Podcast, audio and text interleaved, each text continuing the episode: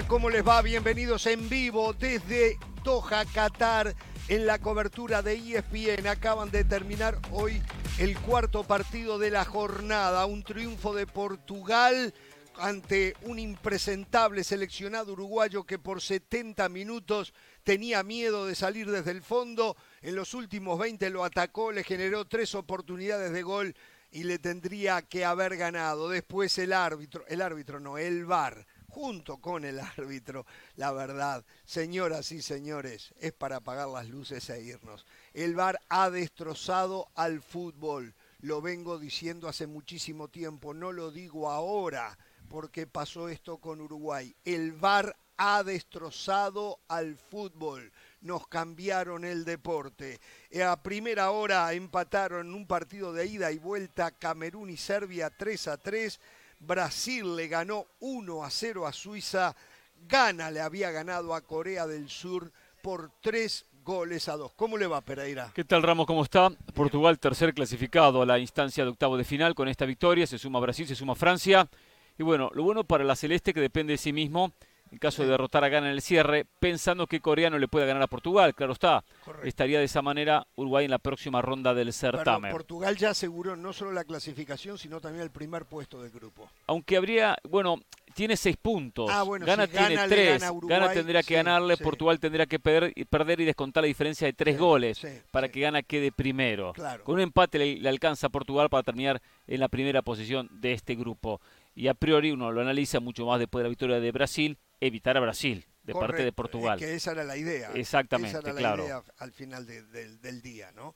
Pero bueno, ¿cómo le va del Valle? ¿Cómo está usted?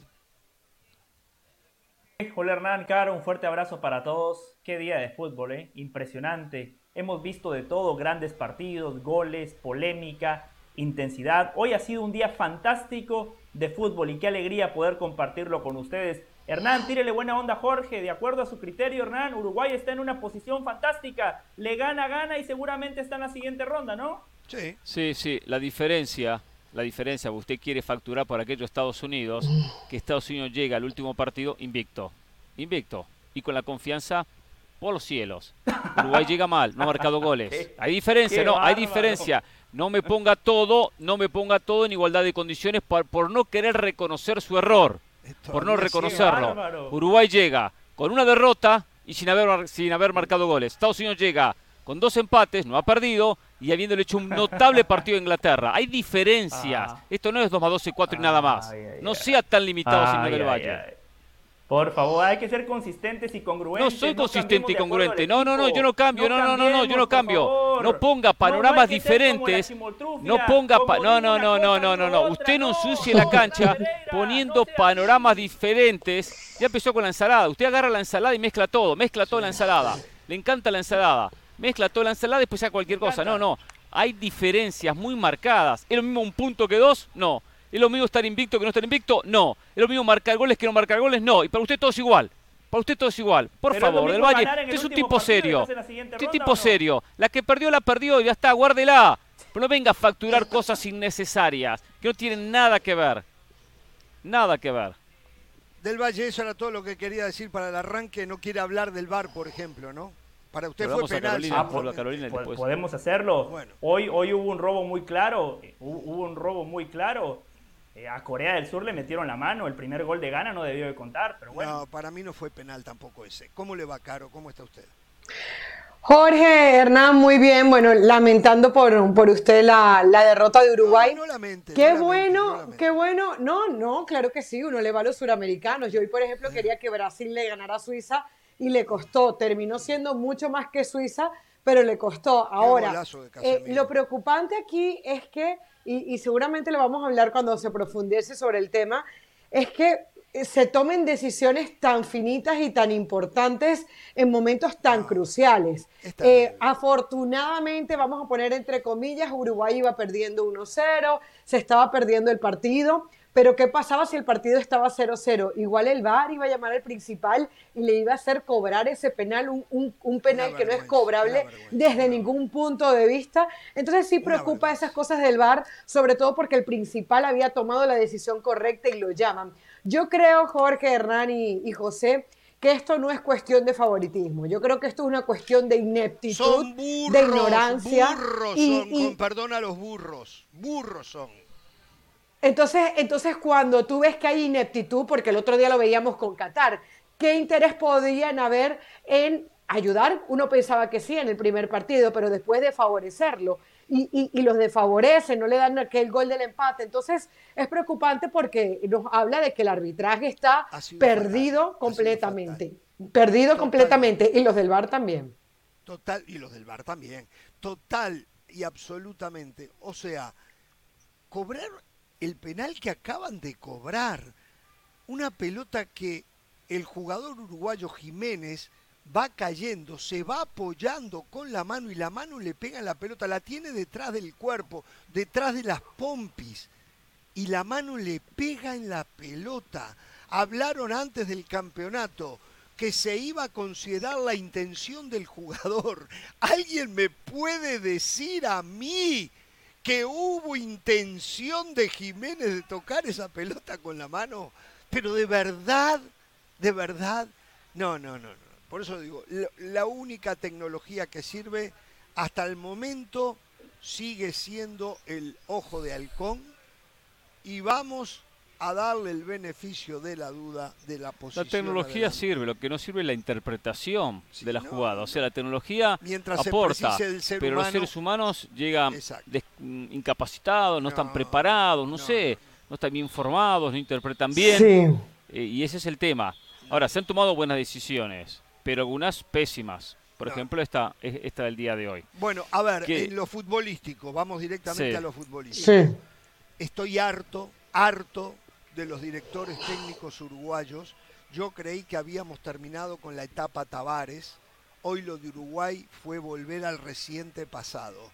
No tiene nada que ver con lo que se había visto de los cuatro partidos que Uruguay ganó en la eliminatoria para clasificar al Mundial Hoy de vuelta, pusilánime, temeroso, jugando en propio campo, no queriendo ni, no querían la pelota, regalaban la pelota, regalaban el terreno de juego. Portugal, que debería con los jugadores que tiene jugar muchísimo mejor, un equipito, porque la verdad no había inquietado. Es más, en el primer tiempo la única jugada de gol la tuvo Uruguay en la jugada solitaria, no de equipo, que hizo allí Bentancur. No hubo o sea, porque Portugal había tenido la pelota, había tenido... Y termina siendo un gol de chiripa, el gol que hace eh, Bruno Fernández, un gol de chiripa. Em, crédito a Cristiano Ronaldo, eh, que ayuda a distraer al arquero uruguayo. Y de resulta que después, ahora sí, cuando está perdiendo Uruguay 1 a 0, pasa a línea de 4, ingresa Pelistri para jugar como extremo, ingresa de Arrascaeta para generar oportunidades, también ingresaron Maxi Gómez y Suárez por Cavani y, Darwin Núñez, que no tienen culpa, la pelota no les llegaba, no llegaba arriba, Uruguay no llegaba, no cruzaba la mitad de la cancha. Y le genera tres claras oportunidades de gol. Si Uruguay de entrada hubiese tenido esa actitud, Uruguay se llevaba los tres puntos. Pero Estoy harto, estoy harto, harto, harto, harto, pero de verdad lo digo, ¿eh? Y me ha desilusionado el señor Diego Alonso. Absoluto. No, a ver, creímos algo que no era verdad. Simplemente las circunstancias lo obligaron en aquel momento de los cuatro partidos a hacer de Uruguay un equipo ofensivo que se llevó a los rivales por delante. Pero contra Corea. Y hoy volvió a ser el Uruguay de la etapa Tavares que tanto se criticó. Es lamentable, lamentable, lamentable, absoluta, totalmente por donde se le vea. Esto es irresistible para el aficionado uruguayo, definitivamente. Porque si dijéramos, no hay jugadores, no hay... En los últimos minutos se vio, en los últimos 20 minutos se vio, se lo llevó por delante Uruguay a, a Portugal. ¿Eh? ¿Y por qué esperar a eso? ¿Por qué esperar a eso? ¿Por qué? Porque iba perdiendo. Sí, sí, iba perdiendo. Que, a ver, yo me pongo en la cabeza del técnico, me gusta ponerme en la cabeza del técnico y analizar qué intentó y qué buscó hacer. El primer tiempo Uruguay fue muy malo. Ahora, interpreto lo siguiente que Uruguay buscó, o que Diego Alonso buscó, que jugaba con dos puntas, con Darwin Núñez y con Cavani, la idea era jugar un fútbol directo, rápido, enseguida buscar a los dos delanteros que quedaran con los defensas mano a mano del, equipo portugués. Esa era la idea. Pero bueno, ¿cómo, cuánto la trabajó? ¿Cuánto la estudió? Porque ahí es la diferencia del que puede analizarla en un partido y el que puede verla en entrenamiento. No sé, porque la ejecutó muy mal. La ejecutó muy, mal. Si esa es la idea, la idea no era mala. La idea no era mala, pero ejecutó muy mal. No se puede salir con Portugal completamente abierto, como salió después del 1 a 0. El 1 a 0 hace lo correcto. Hace lo correcto, un cambio eh, o cambios ofensivos, línea de cuatro, entra de Rascaeta y cambia la cara. También Portugal de un paso atrás porque es un equipo conservador, el equipo de, Portugal. Quería contragolpear, es, como mejor se siente Portugal contragolpeando. A mí me llamó la atención la imprecisión de Uruguay con la pelota en esa primera mitad. Lo cual es una constante. ¿eh? Sí, sí, sí. Uno piensa que mejora porque uno ve a jugadores que en el entorno de sus clubes mejoran, como el caso de Valverde, pero no, parece que termina siendo contagioso. jugó allá atrás, Valverde jugó de nuevo allá atrás, casi en una misma línea con Bentancur, y el volante más defensivo uruguayo, que es vecino, volvió a jugar por delante de ellos. Estamos todos Lo de vecino lo interpreté. ¿Qué está estoy, estoy interpretando nuevamente lo de vecino y lo que interpreto de por qué Vecino juega delante de Betancourt, porque es zurdo. Y quiere un zurdo por izquierda como interior y un zurdo y un derecho por derecha para que eh, ayuden al lateral, en este caso a Olivera. Eso es lo que interpreto la presencia de, de, Vecino, que no le da ni recuperación ni le da fútbol. Ahí podía jugar de Arrascaeto, podía jugar de la Cruz perfectamente, que le dan ambas cosas. Le dan marca y también le terminan dando fútbol. ¿Qué es lo que le falta a Uruguay? Le falta fútbol. Le falta, fútbol. Porque tiene, tiene jugadores. Después ya con el 1-0 el partido cambia. Ya con 1-0 el partido cambia y Uruguay muestra mejor cara. Y es verdad, lo podría haber empatado, ¿eh? Lo podría haber, haber empatado. En un ratito le generó tres. En un ratito le generó Sí, la pelota en el palo, la de Suárez que pega en la parte externa. Y tuvo también alguna Y el mano a mano de, Arrascaeta con, con el arquero. Exactamente. Tuvo tres, tres tuvo, en un ratito, porque es vulnerable. Yo esperaba más de Portugal, yo creí que Portugal era más, pero la verdad que me decepcionó Portugal también, ¿eh? Me decepcionó, porque con los jugadores que tiene, yo dije, no, eh, eh, va a ser muy complicado. Pero no, no, no, no. El gol, como dije, fue un gol de chiripa. Eso es lo que, lo que termina siendo. Pero bueno, eh, podemos seguir ahondando. Lo escuchamos, muchachos. Sabe que de los deportes importantes, el fútbol es el único que entras a la cancha y ya tenés un punto. Por eso vemos muchos planteamientos de equipos que juegan al empate, al puntito porque puedes jugar así y no hay castigo. Entonces siempre hay uno que es más valiente, hay uno que dice, ya tengo un punto, pero quiero ir por dos más. Eh, desde lo futbolístico, independientemente de mi predilección futbolística, el planteamiento de Alonso conceptualmente fue erróneo, porque le sobraba un defensor y le hacía falta un mediocampista. Por eso no encontraba la pelota.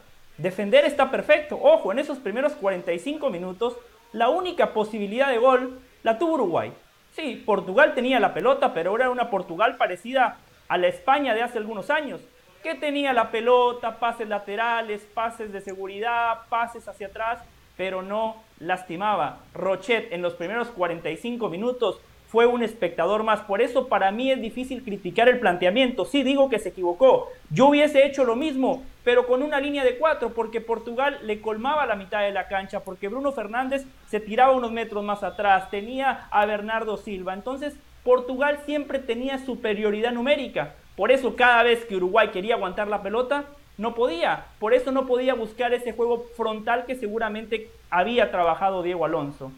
En el segundo tiempo, obviamente, el gol cambia, ¿no? El gol es el táctico y allí me encantó lo que hizo Alonso. Pelistri revolucionó a Uruguay por derecha, fantástico. Por ahí termina Uruguay generando las oportunidades más claras. Y la verdad que estoy triste por Federico Valverde, estoy triste por un futbolista que es fantástico. Cuando le quitaron el freno de mano, cuando le soltaron la rienda, él habilitó a De Arrascaeta para que Uruguay tuviera ese mano a mano. La pelota en el poste de Maxi Gómez la arranca Federico Valverde que triangula con Pelistri. Yo entiendo, yo entiendo lo del maestro Tavares. Ahora va mi predilección, Jorge. Ya le hablé del partido. Ahora le voy a dar mi punto de vista del José del Valle futbolero. Porque yo siempre digo, el sistema está supeditado a los futbolistas.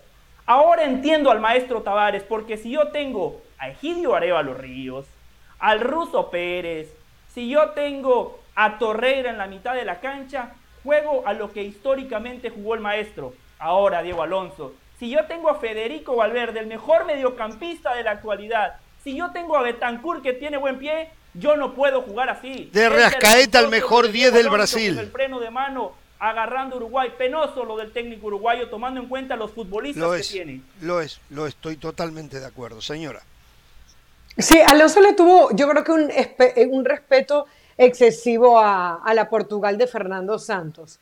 Y lo que veníamos viendo de Portugal desde hace mucho tiempo, porque lo comentamos en la previa, una cosa es su plantilla y otra cosa es su juego. Y yo, la verdad que he visto los últimos, ¿qué? Cinco partidos de Portugal, los hemos visto, y no hemos visto un Portugal desequilibrante, diferente. Sí, tiene a Cristiano Ronaldo, sí, tiene a Bruno, sí, tiene a Silva, pero luego eso no, se, eso no se transforma en fútbol. No se transformó en fútbol en, la, en, partidos de, bueno, en, en, la Nations League fue, le fue mucho mejor, evidentemente, queda campeón, etcétera, pero tampoco es un equipo desequilibrante. El que nos esté escuchando puede decir, ah, pero México sí le aplaudieron que saliera con línea de cinco. y aquí, aquí va la realidad que a más de uno no le va a gustar. Ni Portugal es Argentina, ni Uruguay es México. Esa es la realidad. O sea, no hay un Federico Valverde, no hay un Betancourt, no hay un Cavani que con todo y que esté viejito, pues tienes por lo menos un 9. Me llamó la atención que fíjense lo que pasó con Cavani. Se le vio exactamente igual que, que a Suárez en el primer tiempo de Corea. No le llega la pelota. Ese, jugador, ese jugador perdido, ese jugador al que no le llegaban pelotas, ese jugador que tenía que estar luchando nunca pudo aparecer. Ahora, Jorge, yo a Uruguay la vi un poco más, por lo menos llegando por los laterales contra Corea. Hoy ni siquiera pudieron explotar eh, eh, Varela y Matías Oliveira. Entonces sí, me parece que Diego Alonso fue, eh, perdón, Olivera, Olivera, sí. Y, me parece que Diego Alonso se está quedando con la versión uruguaya y, hasta de él mismo, porque, a ver, Diego Alonso en el Inter de Miami jugaba defensivo. Con Monterrey, una de las razones que lo saca de Monterrey es que tenía un gran equipo de fútbol y nunca lo puso a jugar fútbol. Con Pachuca fue un poquitito más suelto, ¿no? Algo curioso. Pero entonces, eh, eh, eh, se quedó Diego Alonso con esa versión y no se atrevió a probar un poquitito más. Lo decía del Valle hace, un ratito. Si estamos viendo que fin de semana tras fin de semana Valverde hace la diferencia, ¿por qué no soltarlo un poquito más? Hay algo que me queda claro en todo este análisis. Pelistri tiene que ser titular, porque no es un jugador solamente revulsivo. Se le vio más a Uruguay cuando tuvo a Pelistri como titular en el partido contra Corea, sin ser muy diferente, pero traía algo más. Hoy Uruguay ofensivamente fue nulo y bueno, lo termina pagando. Eh, yo quisiera no saber. está malo de Diego Alonso como acá lo pinta en la mesa. Acá lo destrozan ustedes a Diego Alonso. No, no, no, nunca he sido un defensor de Diego Alonso, pero no, no pensó mal el partido. Portugal es Portugal. No, no, no, no, no. Portugal es Portugal, Ramos. No, o sea, no, no, no, Pereira, no me diga. No es un desastre como equipo, es la mejor generación que ha tenido en su historia. pero como equipo no, no funciona. Bueno, está bien, pero es un equipo, que hay que respetarlo, no hay que respetarlo. Venía usted al comienzo del Mundial a Uruguay Perdón, Uruguay, Pero no hay que Portugal tenemos que considerarlo candidato a campeón del mundo. Debería o, Portugal debería considerarse. Exacto. Perfecto. Podemos tener esa discusión si está o no está. Está bien. Tiene pero, grandes jugadores. Lo estamos acercando. Sí, sí. Soy Diego Alonso digo, ojo, muchachos, vamos contra Portugal, ¿eh? No, vamos contra Portugal. Vamos a trabajar el partido inteligente. ¿Qué va a ser? ¿Qué va a ser Uruguay, 90 minutos. Si Uruguay clasifica como segundo, ¿qué va, si hizo esto contra Portugal, Alonso, ¿qué va a hacer contra Brasil? Y algo similar. ¿Lo van a poner a usted a defender también? Ya no, por Dios. ¿Qué, qué, cómo, a ver, a ver, a ver, a ver. A ver, Ramos, José Carolina, ¿cómo juegan contra Brasil si fuese en Uruguay? ¿Qué van a jugar abierto? No, defensivo, no, defensivo, pero, pero hay que ofender, hay que tratar de tenerlo lejos de tu área. No, no, no, Se abierto. Le las sensaciones acá. Le vas, le vas a dar la pelota a Brasil y que te ataque y te ataque Brasil. Uruguay lo sacó a Portugal de área. No, si Portugal no le generó situaciones en el primer tiempo. No, por, lo sí, que Uruguay era impreciso. Por limitaciones impreciso, de Portugal. Por y había malas decisiones de, de los jugadores. Eso, eso de jugar directo y jugar muy frontal eso lleva a que el jugador a veces no tiene plan B. No puedo darle el pase a Cavani, a Suárez, a, Darwin o al que fuese porque está marcado y se lo doy igual. Esa es la elección del futbolista. pero no, es un planteamiento. Hernán, disculpa, Hernán, pero es por un ejemplo, conservador pero inteligente da la circunstancia. Da la circunstancia del partido. Junior. Eh, ah, no habla arriba, Caro, porque si no, no entiendo lo que dice. Eh. Portugal tiene jugadores que son técnicos, pero Portugal no es un equipo rápido. Ahora todos Portugal no es un equipo, Portugal no es un equipo desequilibrante que te vaya a llegar por todos lados. Portugal tocándole el balón y escondiéndole el balón puedes hacerle daño. Brasil es otra cosa, Brasil es otra historia. Eh, eh, lo, a Portugal no se le puede esconder el balón. Una cosa es Rafinha, pero ¿tú crees que Bruno Silva, más allá del talento, a ver, eh, Bruno Silva incluso es mucho más, mucho más talentoso que lo que puede ser Rafinha, pero no es el mismo juego el que te plantean los dos equipos. Eh, Brasil puede llegar por momentos a ser un vendaval. Portugal es un equipo dotado con jugadores que tienen muy buena técnica, pero como equipo no te arropa. A ver, eh, Uruguay tampoco, ¿eh? Está, está, no, no, no. Uruguay, tampoco, o sea, Uruguay, que le, yo, ¿cómo le voy a quitar la pelota a Portugal siendo Uruguay? Si Uruguay no es un equipo de posesión. ¿Desde cuándo Uruguay fue un equipo de posesión? ¿Desde cuándo? ¿Sabe por qué no es un equipo? Por actitud, esa historia me la perdí, por ¿eh? actitud, Esa historia me la perdí, ¿eh? yo no la vi, ¿eh? no es un equipo de posesión. no tiene posesión porque no va a presionar, porque no quita el medio campo, porque no libera a los jugadores, los junta a los de buen pie, a los Ventancura, a los Valverde, a los de Arrascaeta, que en todos lados tienen una actitud con la pelota fantástica.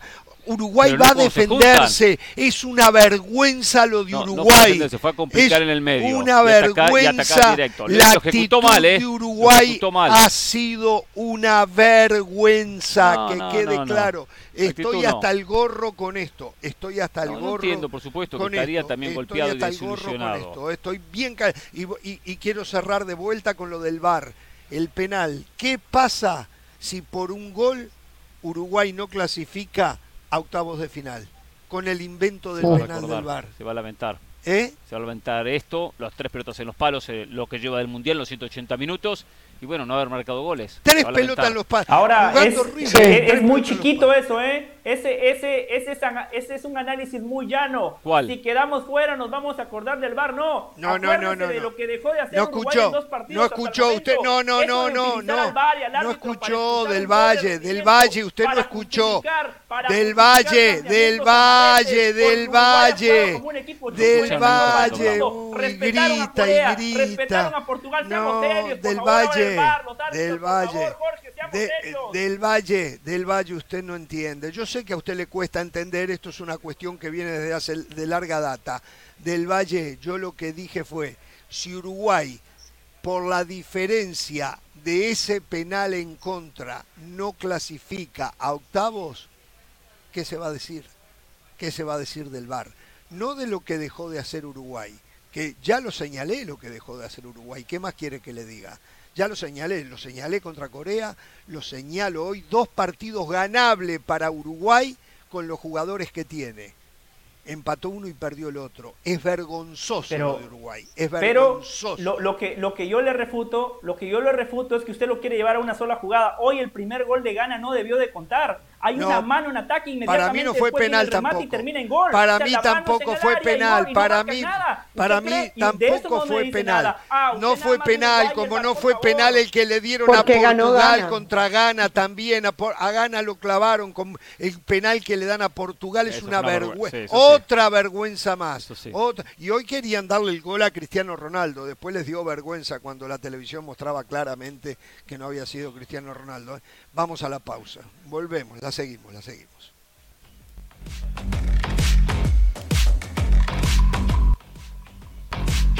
La editorial del día es traída a ustedes por State Farm. Como un buen vecino, State Farm está ahí. Hola, soy Sebastián Martínez Christensen y esto es Sport Center ahora. Hoy empezamos hablando del básquetbol de la NBA, dado que los Milwaukee Bucks se anotaron un triunfo más. En este caso, la víctima fueron los Dallas Mavericks Milwaukee ganó gracias a una gran actuación de Giannis Antetokounmpo, una más, 30 puntos, 11 rebotes para el jugador griego de Milwaukee. De esta manera los Bucks continúan como el segundo preclasificado en la Conferencia del Este, solo detrás de los Boston Celtics. Milwaukee ya es de por sí uno de los mejores equipos de la liga, pese a que todavía no ha jugado esta temporada su segundo mejor jugador, Chris Middleton. Y cuando regrese Middleton, habrá que abrocharse los cinturones porque los Bucks lucen como un genuino candidato al título.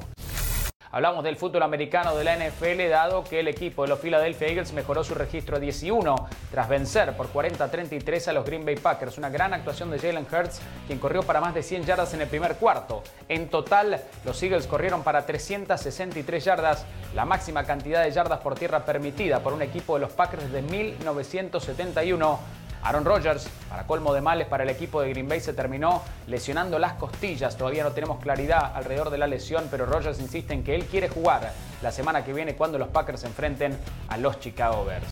Finalizamos hablando del Beckham Jr. Cada vez estamos más cerca de conocer su nuevo equipo. Tendrá múltiples visitas esta semana. Sin embargo, se disponía a viajar de Miami a Los Ángeles y fue removido del avión. Según informó la aerolínea, Intentaron, mientras él dormitaba, levantarlo para que se ponga el cinturón de seguridad y cuando no respondía, temieron por su estado de salud, a la postre los hicieron bajar a todos del avión. El equipo legal de Del Beckham Jr. ya emitió un comunicado en el cual, entre otras cosas, alega que su cliente no hizo absolutamente nada mal. Una situación que pica y se extiende. Sport Center todos los días, 1 de la mañana, horario del este, 10 de la noche, horario del Pacífico. Esto ha sido Sport Center ahora.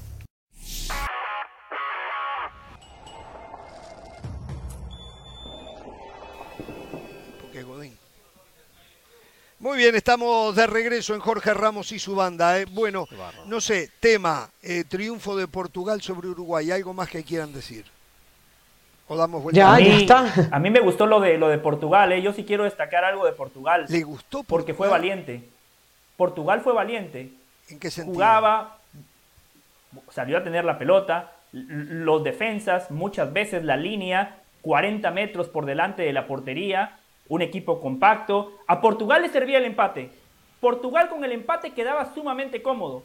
Y fue el equipo que dijo, yo voy por los tres puntos. Más allá de que, como dije en mi primer comentario, no lastimó Uruguay. En los primeros 45 minutos, reitero, Rochet fue un mero espectador, pero por lo menos lo intentó por lo menos fue el equipo que dijo, listo, yo voy a asumir el rol protagónico del partido, aunque Uruguay tenga las cuatro estrellitas en el pecho. Hoy Uruguay pareció un equipo con cacasquiano. De Suiza contra Brasil, la compro. México contra Argentina, la compro. De Uruguay, Uruguay su jugaba contra, historia, contra un campeón europeo, del Valle ya que usted defiende tanta Europa, que para usted Europa, que por cierto va perdiendo 2 a 1 en el enfrentamiento con Conmebol, eh, por cierto, eh, que Europa la pone ah. siempre en la cima del mundo del fútbol, en el cielo, pone Europa. No, con un campeón europeo, eh, campeón de la Eurocopa, no la última, la anteúltima, y campeón de una Liga de Naciones. o sea, no me, ¿qué tiene que ver con Kaká? No tiene nada que ver. Eh, Costa Rica con Kaká perdió 7 a 0 contra España, también un campeón al nivel de, de, Portugal. Es una, selección que, hay que respetar. Y aparte, Portugal ¿Qué, nos ha mostrado en esta, en esta vida eh, reciente de Portugal con títulos ganados en Europa? ¿Qué nos mostró? Que es un equipo rocoso, que es un equipo que no propone, es un equipo muy resultadista, es un equipo eh, que, eh, Fernando Santos nunca, nunca lo suelta. No es un equipo que uno diga, no, no, juega con posesión, juega con pelota, le gusta proponer, le gusta con tres delanteros bien abiertos. No, no lo hace. Nunca lo ha hecho Portugal. y no va a cambiar ahora, aunque haya mejorado las condiciones técnicas de sus futbolistas. No coincido con Del Valle, que Portugal eh, quiso la pelota, que fue a atacar. No, no. no, ¿Sabe lo que pasó? Que Uruguay no quiso la pelota ni quiso la cancha y Portugal se encontró, ah, bueno, ahora no qué hago quiso la pelota. No digan ese, esa frase tan errónea del mundo del fútbol, no quiso la pelota. No quiso la pelota, parecía que lo dirige Mourinho a Uruguay. No quiso la pelota. Yo digo lo siguiente. Y entonces Portugal dijo, nos están dando la pelota. Dejemos decir frases que repetimos y no dicen absolutamente nada. ¿Qué es no querer la pelota? Cuando la tengo, ¿qué hago? La tengo y ¿qué hago? La divido, la divido, la entrego mal. dársela al otro. Dársela al otro. o, no lo hicieron, o no lo hicieron. A propósito. ¿Y por se la daban a propósito, al otro no. No, no, ¿Cuál era la intención? La intención ¿Cuál era la intención? tratar de salir, pero no podían. No podían, se la terminaban regalando. Había una idea se mal la regalaban. Portugal Había estaba una idea mal ejecutada. Portugal estaba incómodo jugando de esa manera. Portugal y jugó de esa manera por culpa de Uruguay, porque Uruguay no sostenía la pelota.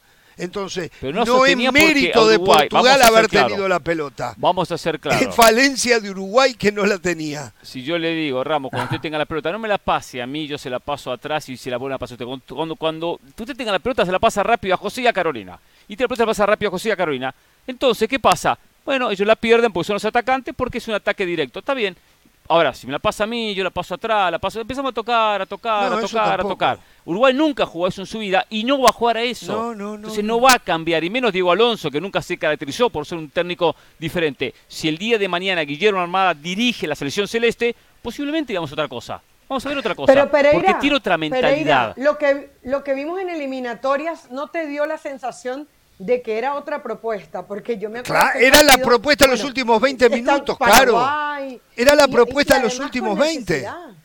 porque nos, ustedes, nosotros, porque todos reaccionamos a resultados. como en la eliminatoria consiguió resultados, pero aparte estaba obligado, ¿eh? estaba obligadísimo. Estaba con pero jugaba, aquí en la pero, garganta. pero jugaba, tenía el agua en la garganta, la así. pelota. El agua le subía, voy a decir el agua, ¿eh? para- así le subía. Se estaba ahogando, no le quedaba otra.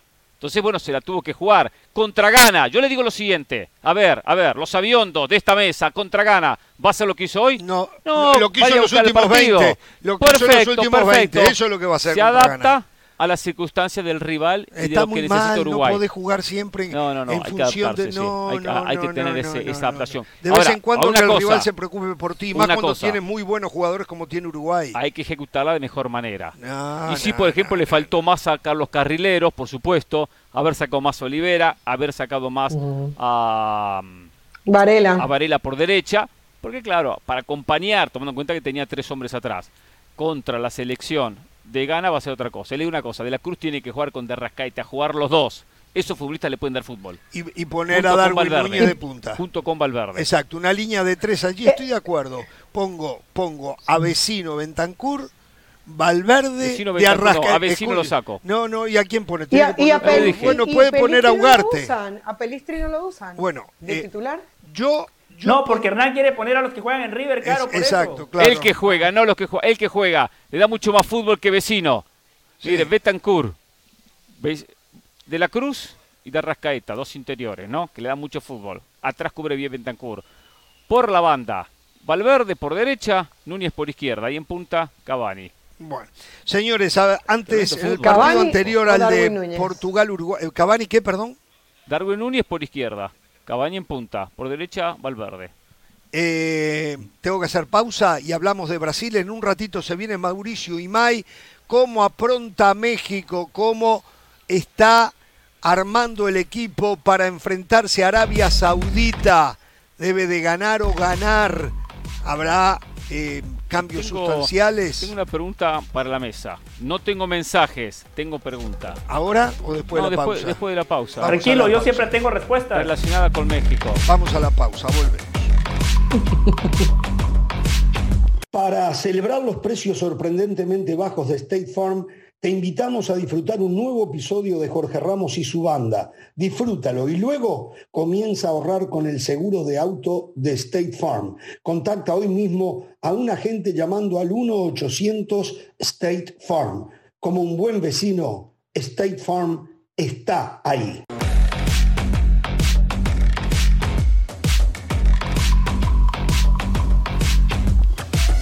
Bien, a ver, acabo de recibir una frase de José María Jiménez, el zaguero de la selección uruguaya, y, y la verdad que me dan ganas de aplaudirlo. Por lo menos es sincera y le mando un mensaje ¿Qué dijo? a Diego Alonso. Dijo, pasó lo mismo que en el primer partido. No salimos a ganar. ¿Correcto? Uy, y amplía. Y amplía, Jorge, hay más. ¿Hay más? ¿Qué dice? Está recaliente. Dice, mu- sí, dice mucha amargura. Tenemos un grandísimo equipo, grandísimos jugadores. No estamos aportando el fútbol que realmente tenemos. Sí, sí, sí, sí, sí, sí. sea, Básicamente lo que dijo José del no Valle. corre- Básicamente, nuestro fútbol claro, no corresponde dice- a nuestros jugadores. Sí, Claro, Josema le está diciendo al país, como les acaba de decir José del Valle, no tenemos a Arevalo Ríos, a Torreira, al Ruto Pérez, tenemos a Betancourt, tenemos a Valverde. Eso dijo José María Eso lo Jiménez. hicimos todo. Sí, o sea, sí, que vino sí, acá sí. ¿qué? a descubrir que el agua tibia usted. No, no, no, pero lo importante es este que lo vino a vean. descubrir el agua tibia. Y Confunde Sí, el agua sí, con el aceite del lo, lo que importan- mezcla todo. lo importante es que lo vean y que se, y que se lo digan a- al técnico. Ganó Brasil por 1 a 0 y ganó merecidamente. Le costó mucho más de lo que uno podía pensar. Suiza es un buen equipo, de bueno a muy bueno, eh, pero Brasil comandó en el terreno de juego. Y ahora vamos con la facilita. Le faltó Neymar. Y yo creo que sí que le faltó Neymar. El gol lo termina siendo un golazo, de verdad, de un jugador que podría ser casi hasta impensado que hiciera ese tipo de gol. Casemiro recibe de primera dentro del área y cómo viene sin pensarlo, mira el palo zurdo del arquero suizo, le pega con el revés del pie derecho para que se clavara allí. O sea, no fue una casualidad, no es que le salió allí ni nada. Un golazo de Casemiro.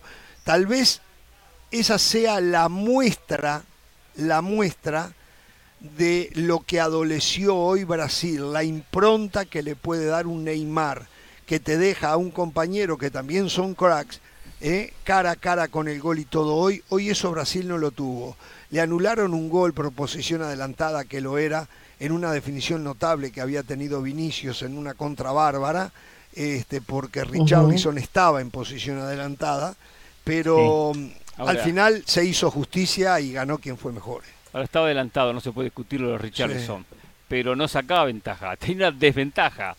Porque no sé si se dieron cuenta. participó. no, no, sí, pero porque él eh, retrocede. Totalmente de acuerdo. A buscar una pelota. Sí, sí, sí, retrocede y retrocede. Está un metro, dos metros detrás del hombre jugador suizo. Le gana y llega esa pelota. O sea, al final estaba mucho más lejos de la jugada. Sí, sí, Pero bueno, igual estaba adelantado. Venía saliendo. Ah, ah, pero, no sacó ventaja. me, parece que es válido porque, a ver, Richarlison estaba adelantado pero luego se gesta una nueva jugada, porque cuando, cuando quieren agarran lo de una nueva jugada y cuando quieren no. Es cierto. Y él se mete y se habilita. Y él se habilita. Y ahí comienza la nueva jugada de Brasil. Y a partir de ahí se, se da. Yo cuando la vi, yo dije, está en fuera de lugar, pero luego veo que se mete y veo que incluso jugadores suizos tocan el balón y dije, nada, no le van a anular el gol a Brasil hasta en eso hay confusión, porque claro, y la puedes agarrar el jugador claro. es muy fácil decir fuera y de la hay, y pero la luego tienes que gestar qué pasó, qué pasó cuando él cuando él se pone en, en, posición. Es bueno lo que dice Carolina, es una nueva jugada, ¿no? Pero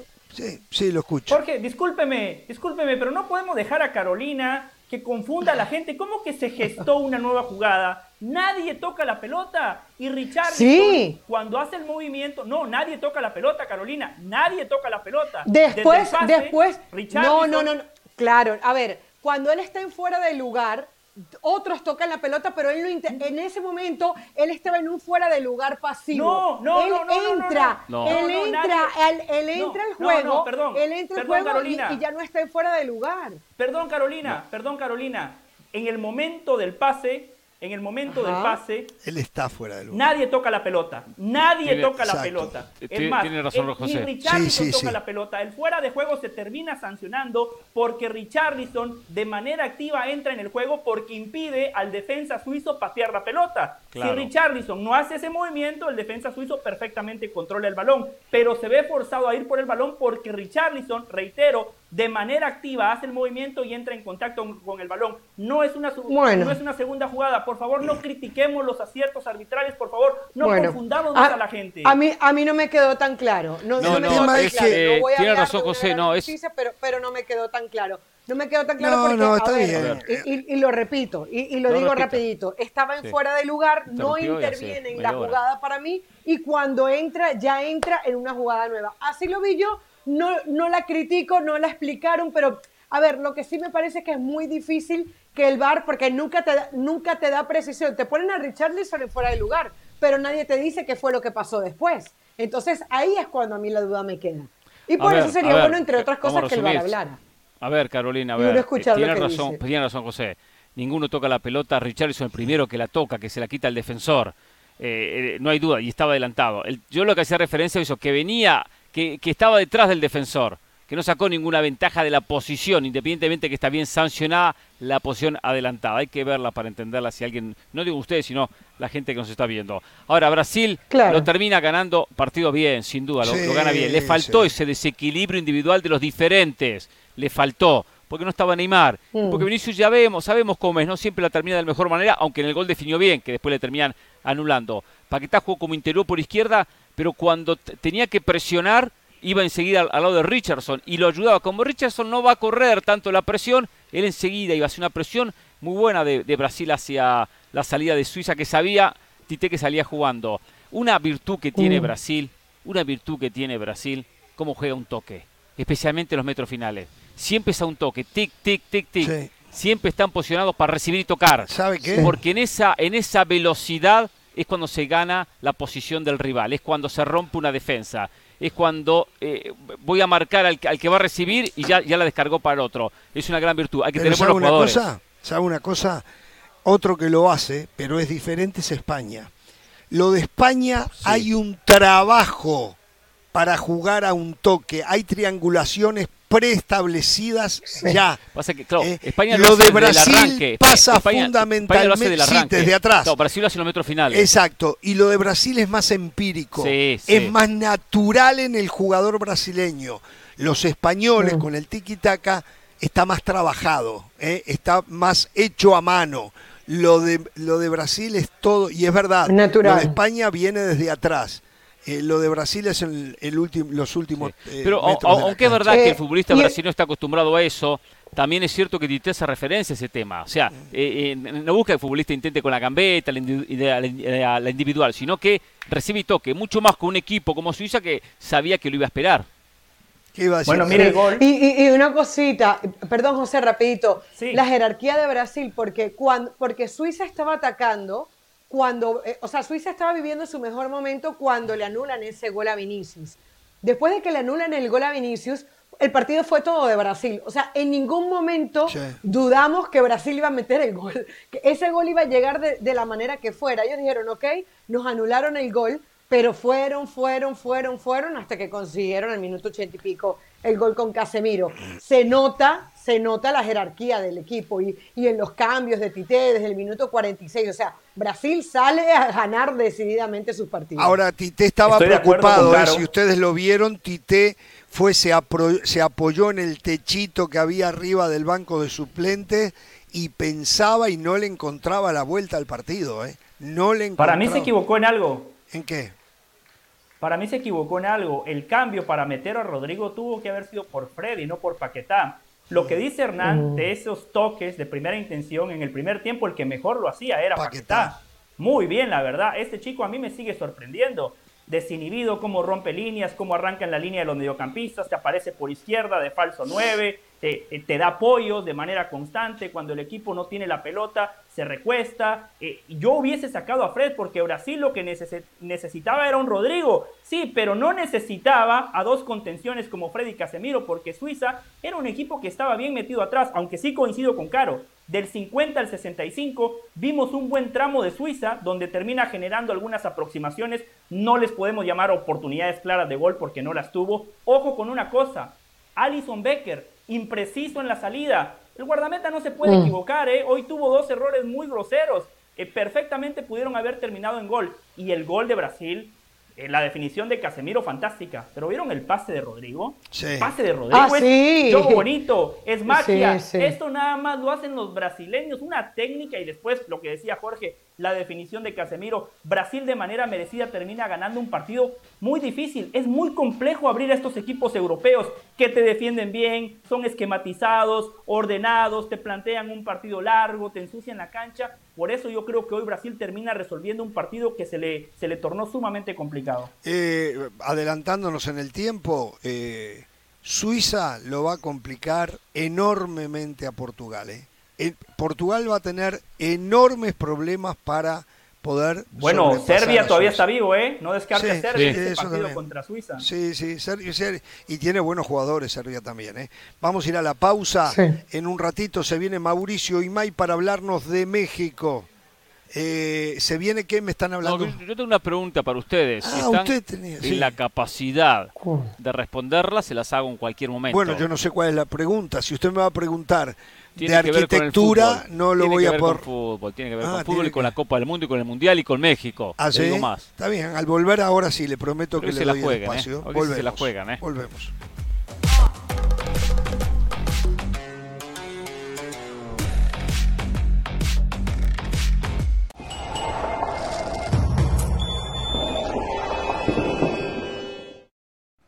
Que no se puede andar con ciertas prendas de vestir por la calle, que no se puede abrazar ni tocar a nadie del sexo contrario, que no puedes hablarle a los locales, que no venden cerveza, bueno, eso sí es cierto.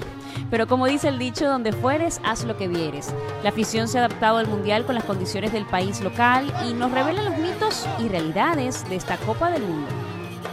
No, híjole, pues todo lo que han dicho en las noticias, la verdad, este, ha sido muy diferente a, a- llegar acá, la verdad, todo ha sido muy, muy libre, como tú dices, eso de, las, de los hombros destapados no es cierto, la verdad, hemos disfrutado muy a gusto, en el fanzone no hay ninguna limitante, nomás están, eh, pues digamos que ciertos horarios establecidos, pero ahí en fuera todo muy bien, todo muy padre, ¿no? No, yo creo que fue más un mito de lo que se habló antes, a todo lo que está viviendo. La gente está siendo muy hospitalaria con nosotros los turistas, hasta las mujeres, y pues estamos viendo que nos están abriendo las puertas para disfrutar este tipo de momentos. Eso sí, lo de la venta de cerveza sí es cierto. Qatar ha sido muy estricto con el consumo de alcohol, pero, ya saben, para toda dificultad siempre hay un sí se puede. ¿Mito o realidad? La gente está disfrutando de la alegría del fútbol y aprovechó para calificar del 1 al 10 al Mundial de Qatar 2022. Yo le doy un 20 porque sí estamos muy contentos, nos han tratado muy bien. Pues mira, eh, me ha encantado, yo daría un 9.5, pero porque creo que se puede mejorar en algunas cosas, pero yo creo que vamos a tardar mucho tiempo en ver un mundial en una ciudad que, que es tan pequeña y que incluso puedes ver dos hasta tres partidos al día.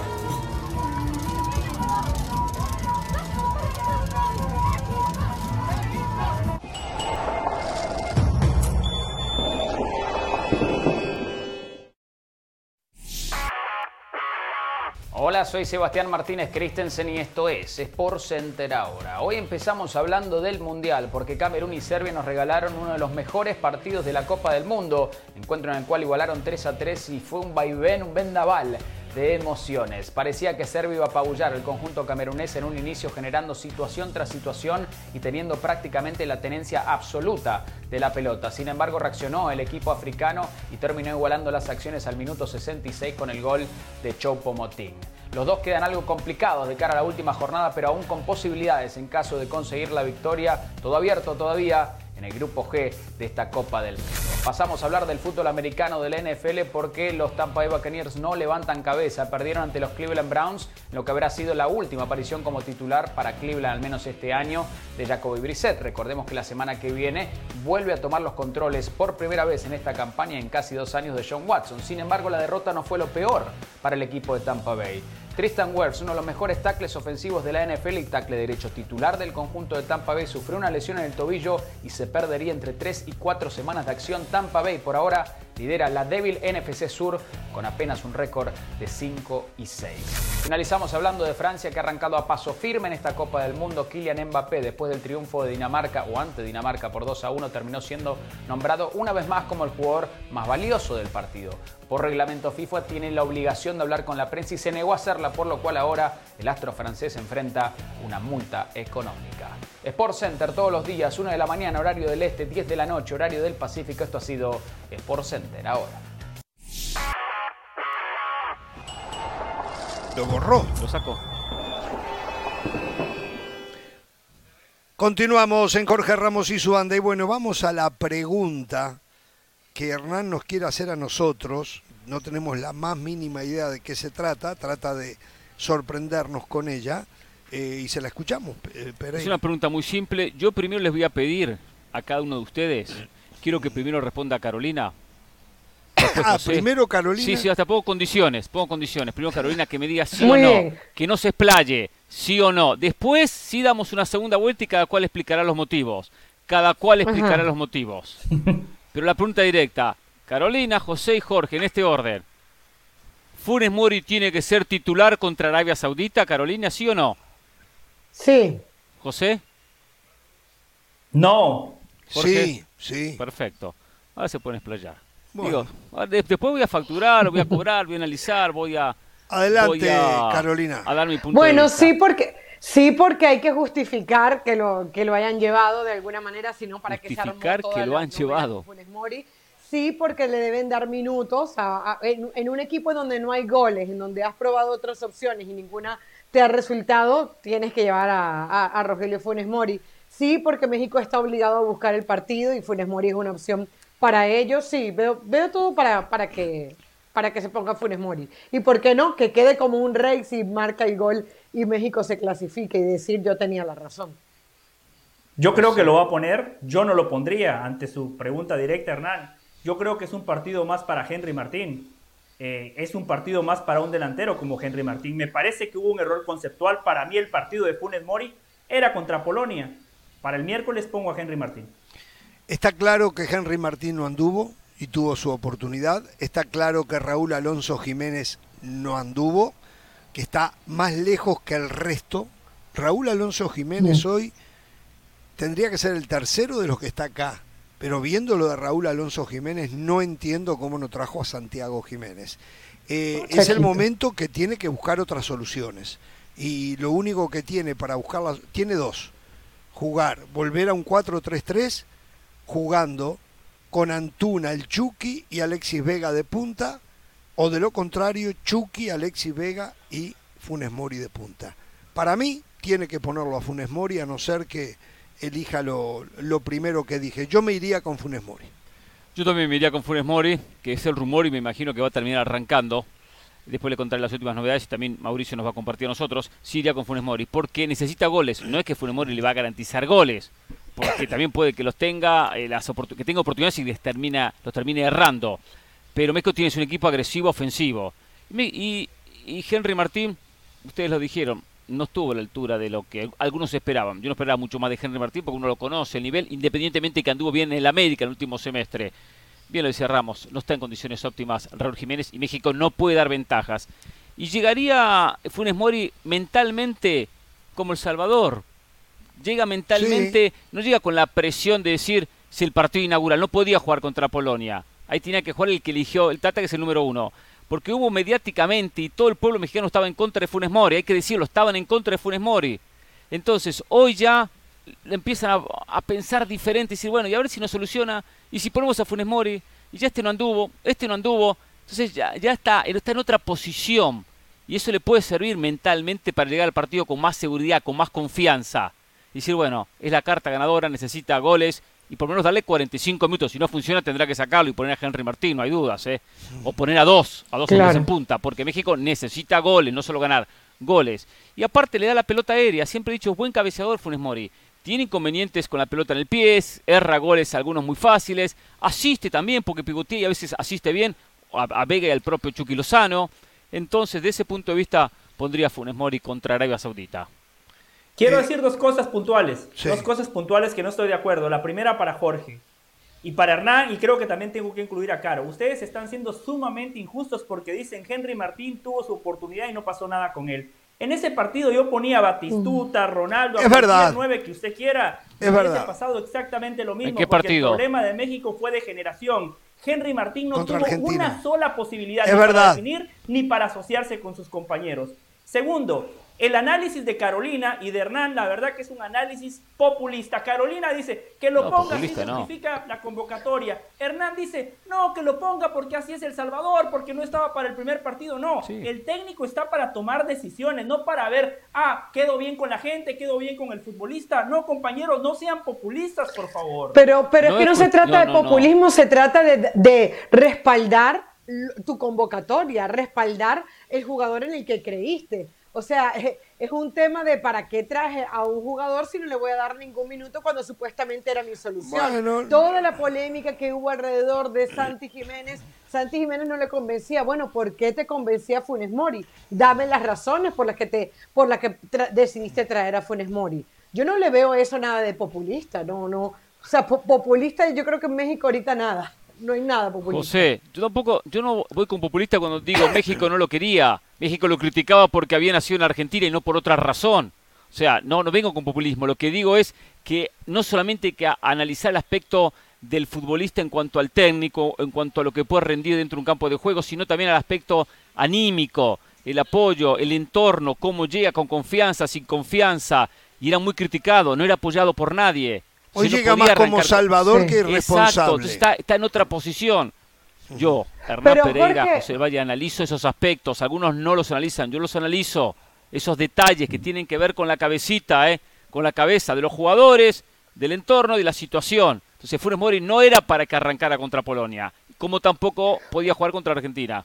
La escucho, Caro. Jorge, eso de Salvador yo creo que también tiene como un arma de doble filo, porque yo me imagino que, a ver, todo el mundo prácticamente está dando a México por descartado, cosas que decíamos, no es así, no es tiene que ganar, tiene, tiene posibilidades. Dentro de esta selección, yo me imagino que debe existir una presión, además del amor propio. Hoy se habla que desde 1978 eh, México no hace un mundial tan malo, no ha marcado goles. Nos hablaba hace un ratito eh, del Valle que Túnez creo que es el otro equipo junto a Uruguay y México que no ha marcado goles.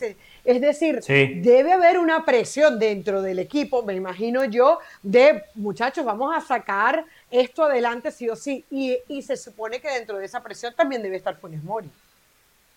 Eh, yo creo que Funes Mori la estuvo mirando de afuera. Eh, y la verdad es esa. Hoy, dada la circunstancia, creo que Funes Mori viene como un salvador. No creo que hoy sienta tanta presión. Porque eh, las otras opciones no anduvieron. Por el motivo que sé, y estoy de acuerdo con lo que dice Del Valle, eh, no le llegó nunca la pelota. A los delanteros, si no les llega la pelota, no se les puede pedir. Mire hoy a Cavani y a Darwin Núñez. exacto, exacto. Pero sabemos lo de Henry Martín Henry Martín es un jugador para el fútbol de entre casa. No tiene un nivel. no sé si lo tiene Rogelio Funes Mori. creo que no lo tiene. Creo que no lo tiene. Pero bueno, es buscar otra opción diferente. Si sigues haciendo lo mismo, no esperas resultados diferentes. Por lo tanto, tiene que hacer algo diferente si quiere tener la posibilidad de tener resultados diferentes. Estaba esperando eh, un mensaje como el que nos está enviando acá Otoniel Delgado Franco. También es demasiado criticar a Diego Alonso, que hizo lo mismo que el Tata Martino. Pero del Tata dicen que hace buen trabajo, que hace lo que se puede y no hay para más. Qué contradictorio. Otniel, lo dije. Otniel, por favor. Hay una diferencia enorme entre el material, entre la materia prima que tiene el Tata Martino en la selección mexicana y que tiene Diego Alonso en la selección uruguaya. No podemos comparar en absoluto, hombre por hombre, tal vez el único, a ver, de la selección mexicana que podría jugar en Uruguay, el Chucky Lozano.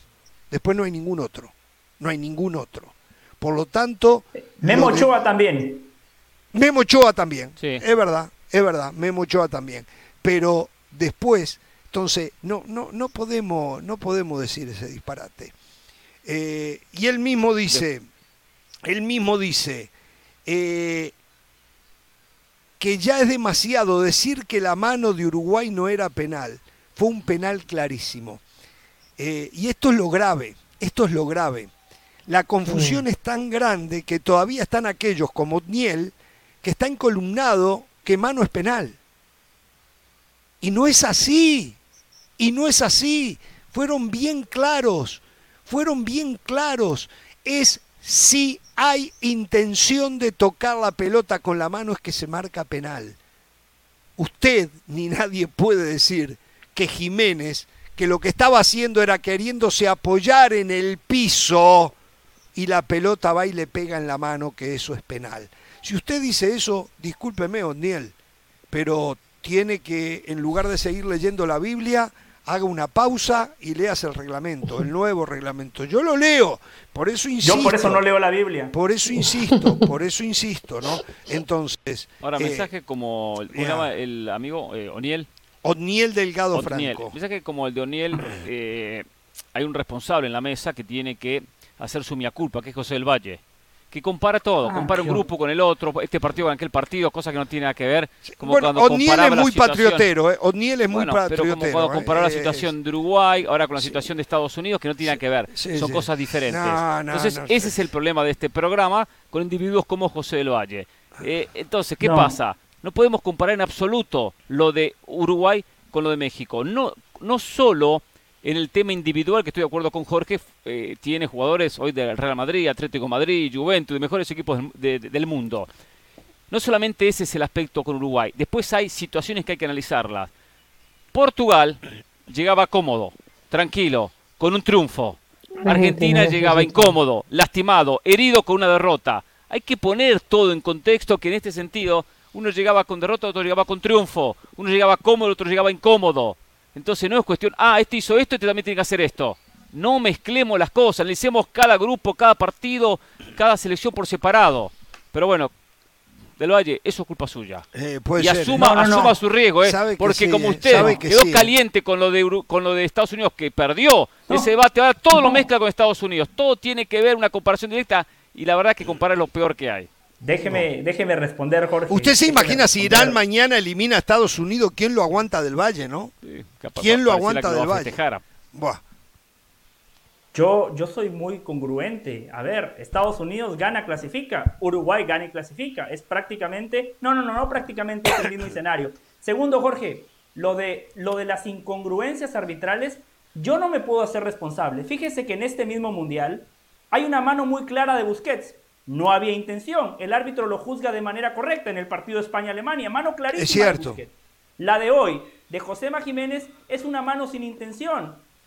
Y encima el jugador se está cayendo al piso y tiene que apoyarse. Por lo cual no es penal. En el partido gana contra Corea.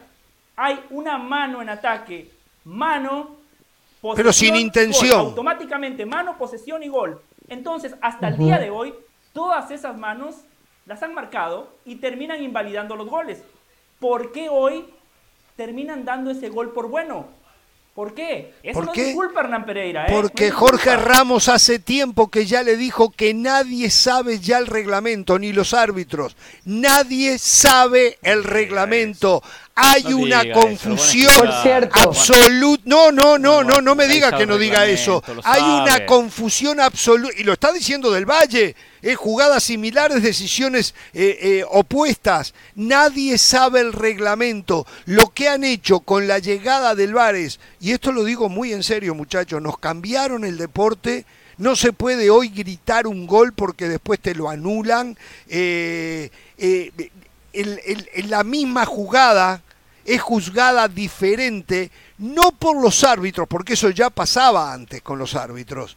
Ahora lo más grave es que es juzgada diferente por los tipos que tienen el tiempo de verla en el bar, analizarla eh, y llegar a una conclusión. Eh, o sea, nos han destrozado todo, todo, todo hay que volverlo a rehacer.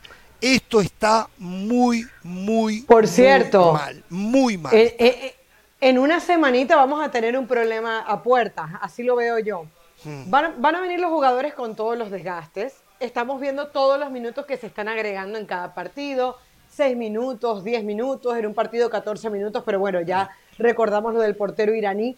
Digo yo, en caso de empate, que haya que irse a un tiempo extra, ¿van a agregar la misma cantidad de minutos? Porque con la cantidad de calambres y eso queda, hasta eso lo van a, hasta eso lo van a tener que cambiar porque digo yo, o sea, de cuánto van a ser los partidos, los jugadores no te van a poder aguantar 30 minutos más de partido si juegan 8 de reposición y 10 luego, no sé. Es verdad. Es, una, es, verdad, eso, es verdad lo que se hacen cambios, se hacen cambios y luego la naturaleza de la competencia te va a ir llevando y te va a ir arrimando a otro lugar. Comúnmente siempre hay algo que es importante que es el sentido común y muchos árbitros tienen sentido común. Y cuando se da esta situación de un alargue, comúnmente no se termina adicionando tantos minutos. Comúnmente, comúnmente, no, digo que sea una constante. Ahora, también hay que tomar en cuenta que hay seis cambios. Seis cambios. Entonces puedo cambiar eh, en medio equipo. Puedo poner jugadores frescos medio equipo. Si hay alargue, seis cambios. Hay cinco y un sexto con el alargue. Entonces tengo un porcentaje muy alto de modificar futbolistas. También hay que tomarlo en cuenta. Eh, les hago una pregunta, muchachos. Eh, a ver si estoy en lo correcto. 32 selecciones. Sí. Dos, solamente dos están eliminadas, ¿no? Sí, exactamente. Canadá y, Qatar. Qatar y Canadá. Y Ahí está, la CONCACAF. Clasificadas. Tres. Tres. Hoy con Portugal. Francia, Portugal y Brasil. Francia, Portugal y Brasil. ¿eh? O sea, es Mañana un, es un mundial peleado, peleado. No sé si es que se han acercado los de abajo a los de arriba, cosa que yo siempre pongo en duda. Pereira siempre dice eso no existe, eh, pero está peleado de 32 que solamente 3 ya estén en octavos y que solamente 2 ya estén eliminados, habla de que algo hay. Ah. Bueno, eh, habría que recurrir a otros mundiales si hubiera a esta altura cuántos equipos estaban clasificados. Algunos ah. no están clasificados, pero están al borde de clasificar, pero todavía la matemática da una chance, algunos de los que están abajo de de, de, bueno, de luchar. Pero no están, pero no están. Está bien, bueno, perfecto, pero no está, está bien, no están, no están. Ahora, son tres fechas. también no es fácil clasificar en dos fechas. Hay que tener puntaje ideal, seis puntos. Las matemáticas llevan hasta nosotros. equipos. O sea, hasta se puede producir en un mundial, no se empates en un grupo, y no el, caso de Brasil, eh, Portugal y Francia que tienen seis, pero se puede producir que con seis equipos, con seis puntos, un equipo puede quedar fuera del mundial. Sí. Y con tres puntos puede clasificar. Con tres puntos puede clasificar. Exactamente. Entonces también hay que tomar todo eso en cuenta. Otra pregunta. El jugador para ustedes más destacado hasta el momento. Ayer Mbappé. Antes de ayer y, tengo que irme con el mismo. Tengo que pensar así para. Seguirá con Mbappé. Hernán. Muy bien, Hernán es, importante hacer la pausa, no podemos decir otra vez Ener Valencia o Estupiñán. Espere, espere, espere, espere, espere, espere, espere, espere, espere, A ver, espere, espere un momento. Ener Valencia ha sido tan importante para Ecuador o más que Mbappé para Francia. Entonces, ¿por qué no podemos decirlo? ¿Cuál es el motivo que no se puede decir Ener Valencia? ¿Existe una regla especial? Tiene que ser de la primera línea. Mejor futbolista del mundial. En Valencia no va en la misma oración. No, espere, espere, espere. No, hasta el momento le he hablado yo. Hasta el momento. Hoy Ener Valencia ha hecho para Ecuador algo tan bueno como lo ha hecho Mbappé para Francia. ¿O no? ¿O no? Pasa que no sé. No, sé, lo que pasa es que usted tiene miedo que lo contrate el Real Madrid. Y sí, eso, eso, es lo que pasa. Eh, usted, usted piensa que a lo mejor Florentino va a llamar a Ener Valencia, porque él es lo que a, Mbappé no lo va a llamar. Madrid que Ener Valencia. Ustedes son despechados y no quieren ya a Mbappé, no lo va a llamar, no lo va a llamar. No, no, yo no. ¿A qué otro va a llamar? Siempre dije hay que ser inteligentes, Jorge, en el fútbol. En el fútbol, que es una empresa, no hay lugar para el rencor. Si el día de mañana Mbappé está disponible, hay que ir por él. Jorge es un crack, es un jugadorazo. Bueno, vamos a la pausa. James Rodríguez fue mejor de Brasil 2014. Seguro, por un gol que hizo, un golazo. no estaba puesto en, la, en, el lugar del fútbol donde De hecho fue Messi, a Messi le dieron el premio. Vamos a la pausa, volvemos. Pero el Real Madrid se llevó a James.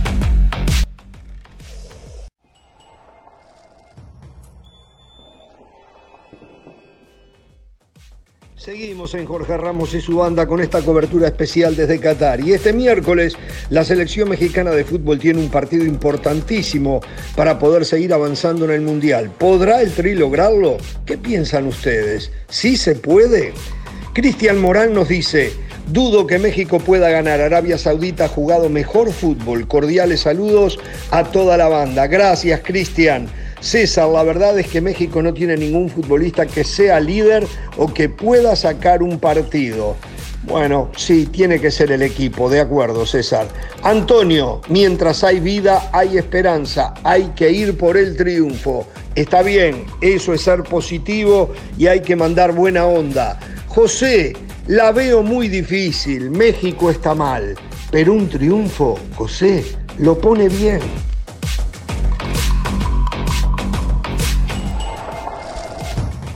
Muchas gracias por todas sus respuestas. Estaremos leyendo sus mensajes durante todo el Mundial. ¿eh? Únanse al debate mundialista de la banda. Por ahora hacemos una pausa, pero no se muevan que ya volvemos con más aquí en Jorge Ramos y su banda en vivo desde Qatar.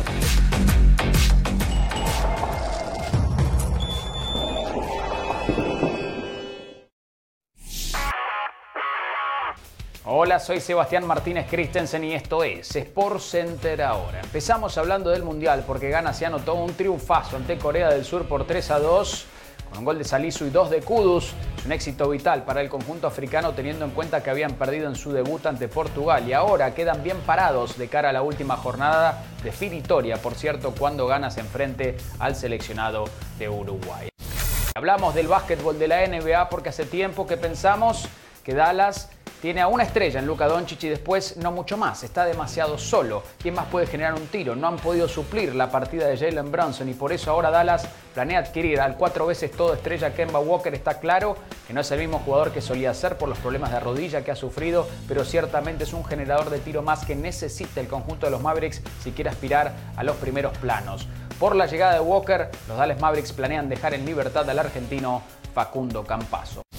Finalizamos hablando del Barcelona porque Joan Laporta no le ha cerrado la puerta al hecho de que Barcelona pueda adquirir un fichaje en el mercado de pases de enero. Sin embargo, dijo que lo vio poco probable porque ya hicieron un gran trabajo en el verano y siente que la plantilla está bastante lista. Además, criticó la sanción de tres partidos a Robert Lewandowski y la consideró ilógica porque en su pensamiento solo merecía como máximo un partido de suspensión. Sport Center todos los días, 1 de la mañana, horario del este, 10 de la noche, horario del Pacífico. Esto ha sido Sport Center ahora.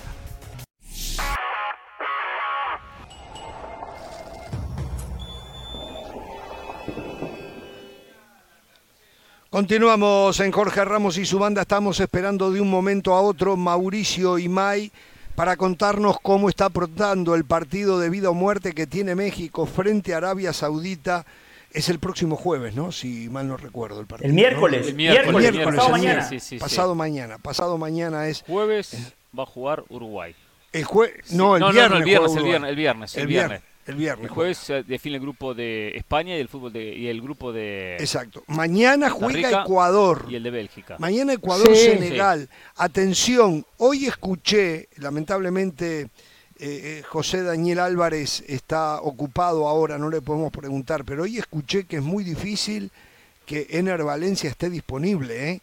Y para, para Ecuador perder a Ener Valencia es como para Brasil Neymar, como para Francia Mbappé, como para Uruguay Bentancuro Valverde. o no sea, tanto. ¿eh? Bueno, sí ha tenido un gran momento, ha tenido un sí. gran mundial.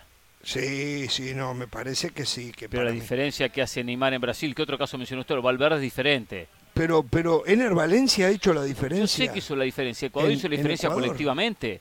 Sí, pero Ener Valencia en especial ha sido el jugador No, que se ha puesto el equipo al Sí, hombro. No, no- ¿eh? no compararía la- lo que aporta un Neymar en Brasil o un Valverde en Uruguay. O, Bueno, a yo- Messi yo también creo lo que es metió en esto. También, también metió a Messi en esta Bien. Hernán, muy sí, bien. también, sí, también. Ahí metió. Sí, sí, no, no, sí, no, no, ya sí, estamos sí. exagerando. No Cada le quito cual en nada, su No nivel. no le quito Yo no estoy diciendo, ¡ah, Valencia". Pereira, no me caliente que Pero- ya pero- estoy caliente pero no hoy, puede ¿eh? ser. Ya estoy caliente. no Yo no estoy diciendo que lectura. Valencia es Messi o No, no, Neymar. no, yo lo interpreto que es para Ecuador perder. Bueno, dijo que era Mbappé.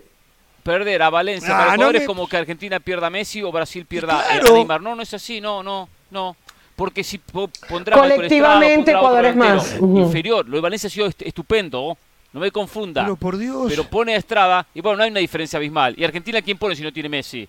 ¿O Brasil ¿qué, a quién pone si no tiene, si no tiene Entre a Neymar? Estrada y Valencia hay una diferencia Sé que abismal. hay diferencia, pero no la diferencia que hay en- Abismal. entre Neymar y Paquetá, o entre Messi y quién. ¿Y Messi y quién? No. ¿Y quién? Bueno, mañana también juega ejemplo. Irán, Volvemos Estados Unidos. Qué partida. Mañana usted no viene, ¿no? Mejor No, diga no, no, mañana, mañana- entonces competirían en igualdad de condiciones Senegal sin Mané, Ecuador sin Valencia. Bueno, está bien, cada cual que se arregle. Eh, Irán, Estados Unidos, mañana Bueno, lo que pasa es que. Mané no estuvo en Atención, el Mundial. me están diciendo que tenemos ya a Mauricio Imay desde algún lugar en Doha para hablarnos de la selección mexicana. Eh, a ver cuándo nos viene a visitar acá el set de verdad. eh. Sí, es cierto, que lo eh. traen Después del miércoles va a tener abajo, tiempo, eh. tranquilo. Eh, eh, ¿Por qué después del miércoles? qué mala gente, qué, Sí, qué qué. mala le gente. pregunta el por qué. Exacto, Qué exacto. eh. Señor Mauricio Imay, ¿cómo le va? ¿Cómo está? A ver, eh, el mexicano que sigue Jorge Ramos y su banda en Estados Unidos está ansioso por saber, bueno, ¿y ahora qué? ¿Qué planea hacer el Tata Martino de cara a la última oportunidad? ¿Cómo te va, Mau? Hola Jorge, qué gusto, qué gusto saludarlos, qué gusto estar aquí con, con ustedes y cuando, cuando me inviten paso por, por el set con mucho gusto. Invitado ya está, ¿eh? Y, bueno, será, se- se- será un placer eh, con esa mala leche ¿no? de, de- de José del Valle. Eh, no ah, si eso es sí, no falta nunca, todos Bueno, los días. eh, les cuento de la selección mexicana, me parece que tendrá que, hacer ajustes en, en aparato ofensivo. El Tata todavía no ha parado al equipo. Me cuentan que hoy hizo trabajo táctico y que será hasta mañana, tal y como lo hizo previo al compromiso ante Argentina, un día antes del juego. Va a poner el, el 11 con el que tenga que enfrentar a la selección de Arabia Saudita el próximo miércoles. Necesita goles, que es lo que hoy no tiene y lo que no ha tenido a lo largo de los dos últimos años esta selección mexicana. ¿Le dará tiempo de corregir eso? Lo veremos el próximo miércoles. Les cuento cómo fue el día de hoy para la selección mexicana, un día distinto. Por la mañana recibieron la visita de los, de los familiares. Tuvieron presente un camello y un halcón. Esto más para las fotos del recuerdo, para que los niños, eh, los que tienen hijos, los futbolistas que tienen hijos, se pudieran eh, subir al, al- camello. Y por la tarde ya hicieron el, el trabajo de cancha. Corre esa versión, corre ese rumor de que Edson Álvarez está molesto con Gerardo Martino por no haber jugado ante la selección de Argentina. Y les puedo decir, es una realidad. No está satisfecho el futbolista del Ajax. Él creía o él pensaba que era uno de los titulares inamovibles para Martino. No arranca contra Argentina y ni siquiera tuvo minutos de cambio. Bueno, eh, me gusta lo que estás diciendo, Mau. que esté molesto es muy bueno. El jugador debe de querer jugar siempre. Eh, eso habla muy bien de. Estoy seguro que hasta lo considera muy bueno el Tata Martino de que el jugador esté molesto. Eh, uno supone que va a volver Edson Álvarez, ¿no? A la titularidad para este partido. Sí. Sí, sí, sí, yo creo que sí. Yo creo que, yo creo que va a regresar Edson Álvarez. Eh, para, para, tenerlo como punto de equilibrio y el resto de los jugadores más de corte ofensivo, ¿no? Esos, esos interiores que puede llegar a tener Gerardo Martino que desprendan desde la segunda línea y que pisen con frecuencia el área rival. Me parece que ahí radica uno de los problemas más grandes de esta selección mexicana. Los jugadores que tienen que trasladar la pelota y encontrar claridad en el último tercio de la cancha para generarle una oportunidad importante al centro delantero. A ver, hablamos entonces que podría existir un cambio radical en el medio campo en relación a quienes jugaron frente a Argentina. Hablamos de Edson Álvarez. Eh, bueno, ya jugó frente a Argentina Luis Chávez, que tendría que repetir, porque como estamos hablando que México Sí. tiene que ganar, Edson Álvarez de la segunda línea es lo más ofensivo que tiene. Y Charlie Rodríguez ¿Y Charlie Rodríguez de repente? con Chávez. Sí, es que, es que ahí me parece que está un nombre importante, el de, el de Charlie Rodríguez, porque te permite del 4-3-3 cambiar a un 4-2-3-1. Así lo hizo contra Estados Unidos en el Estadio Azteca en eliminatoria mundialista. El jugar con dos futbolistas en medio campo por delante de ellos, ese enlace que en esa ocasión fue Charlie Rodríguez, utilizar a dos futbolistas por fuera que tengan desequilibrio y que le den profundidad al equipo mexicano y utilizar a un 9 nominal. Y la pregunta que venimos haciendo a lo largo de toda esta fase de grupos, ¿quién sería el 9, el 9 que arranque con el equipo mexicano? ¿Sabe que hablamos de ese tema acá, Mauricio, hace un rato? Eh, y a excepción de Del Valle, que siempre va a contramano, ella es una práctica constante, eh, la señora Carolina de las Alas, Hernán Pereira y este servidor, creemos que es el momento de Rogelio Funes Mori, que no va a llegar con la crítica encima, sino que va a llegar con la esperanza que pueda Sí. traer de cosas que no hicieron ni eh, Henry Martín ni Raúl Alonso Jiménez. Es que si no juega Rogelio Funes Mori ahora, no entendería entonces para qué se aferró Gerardo Martino en traerlo. Eh, me parece que, que es el momento de- del futbolista de Rayados. Yo hoy mandé un mensaje y dije, lo de Funes Mori está seguro, ¿no? Y desde la concentración me dijeron, así, así como que seguro, del todo convencido, no. Eh, esperemos a mañana a que pare el equipo para ahí poder eh, ir descubriendo muchas cosas e insisto, ir aclarando el panorama. Pero yo soy de los que piensa como, como ustedes, Jorge, de que si ya lo trajiste, de que si ya te aferraste a Rogelio Funes Mori, más allá del semestre que tuvo, bueno, pues ahora es para que le des minutos. Ahora, independientemente que bueno, nosotros tienen que jugar, también entiendo de que si para Martino es el delantero C, Jiménez el A, Henry Martín el B y él es el C, ¿por qué lo trae? También lo puede traer porque si el A o el B se lesionan, no pueden jugar o los, los pulsan, tiene el C. O sea, él puede seguir apostando a Henry Martín y a Raúl eh, Jiménez. Y en su momento explicará, explicará que era la tercera opción y que no la necesitó, por eso no la usó. Sí. Digo, hay muchos jugadores que llegaron a la Copa del Mundo y no jugaron un solo minuto. De acuerdo, de acuerdo, de acuerdo. Pero entonces esa tercera opción, si, si vamos a hablar de, de la tercera opción, ¿no era mejor tercera opción Santi Jiménez? Pero estarí- estaríamos en lo mismo. Con un mucho mejor presente. Está bien, pero estaría en lo mismo. Si él piensa que es tercera opción y utilizo la 1 y la 2, la 1 y la 2, Es que- los primeros dos partidos son el tercero, también hay que entenderlo. Independientemente que estemos o no estemos de acuerdo. Ahora, eh, Mauricio, ya Sí, dejando sí. esto de lado, yo eh, siento en el ambiente mediático, redes sociales, la gente, la afición y la prensa Sí. mucho pesimismo. Ya se sienten eliminados. Algunos ya hablan del 2026, el nuevo técnico, el nuevo camino para la próxima Copa del Mundo. Eh, ¿Cuál es tu sensación de la- las opciones de México de avanzar, la realidad de México? Eh, ¿El plantel también está contagiado de, esta, de este negativismo? El plantel está no? golpeado, el plantel quedó golpeado, Hernán. Esa, esa es la realidad y a partir de hoy, eh, una vez que ya hablaron entre, entre ellos, eh, quieren enfocarse en Arabia, quieren, quieren hacer la mayor cantidad de goles posible, quieren tener una muy buena presentación, quieren cambiar la historia en, en los últimos 90 minutos de la, de la fase de grupos. Pero, pero en el fondo saben que se les complicó muchísimo la vida. Ahora tocaste, tocaste un tema bien importante, el de la gente, el del aficionado. Yo llevaba mucho tiempo de no ver a la selección mexicana tan distanciada con el aficionado. Hoy el aficionado le irrita cualquier cosa de esta selección. Le molesta, le molestan las decisiones de Martino, eh, le molestan ciertas actitudes de los, de los futbolistas en la cancha. Eh, yo no descartaría que sí, ojalá no pase, ¿no? Y no quiero, no quiero incitar a que esto pase, al contrario, quiero mandar el mensaje de que, de que no lo hagan, pero conociendo al aficionado mexicano ante la frustración, el enojo, la desesperación, si el resultado es adverso contra Arabia, hombre, tienen tantos gritos por, por tirar desde la tribuna que yo no, yo no dudaría que llegaran a aparecer. Insisto, ojalá que esto no pase, pero de verdad es que yo noto una desconexión muy marcada entre lo que es la selección y el aficionado mexicano. ¿Eres mexicana? A ver, ¿puedes pasar tantito? Mira, perdón Jorge, estoy aquí rápido con una aficionada mexicana. Televisión en vivo, eh, muy bien. Que, que- que estaba aquí escuchando el, el reporte y te veía haciendo caras cuando hablábamos de la posible alineación del equipo mexicano. ¿Te ilusiona esta selección? No, la verdad es que no. Es mi tercer mundial y es la peor que he visto en esos tres mundiales. O sea, la de Brasil, por ejemplo, que fue espectacular, que apenas si pasamos al mundial, que estábamos con problemas, que fuimos a repechaje y este y dio la sorpresa. O sea, al final de cuentas dio la sorpresa, empató contra contra Brasil, pero esta, o sea, realmente no no hay como mucha esperanza. ¿Qué te molesta más?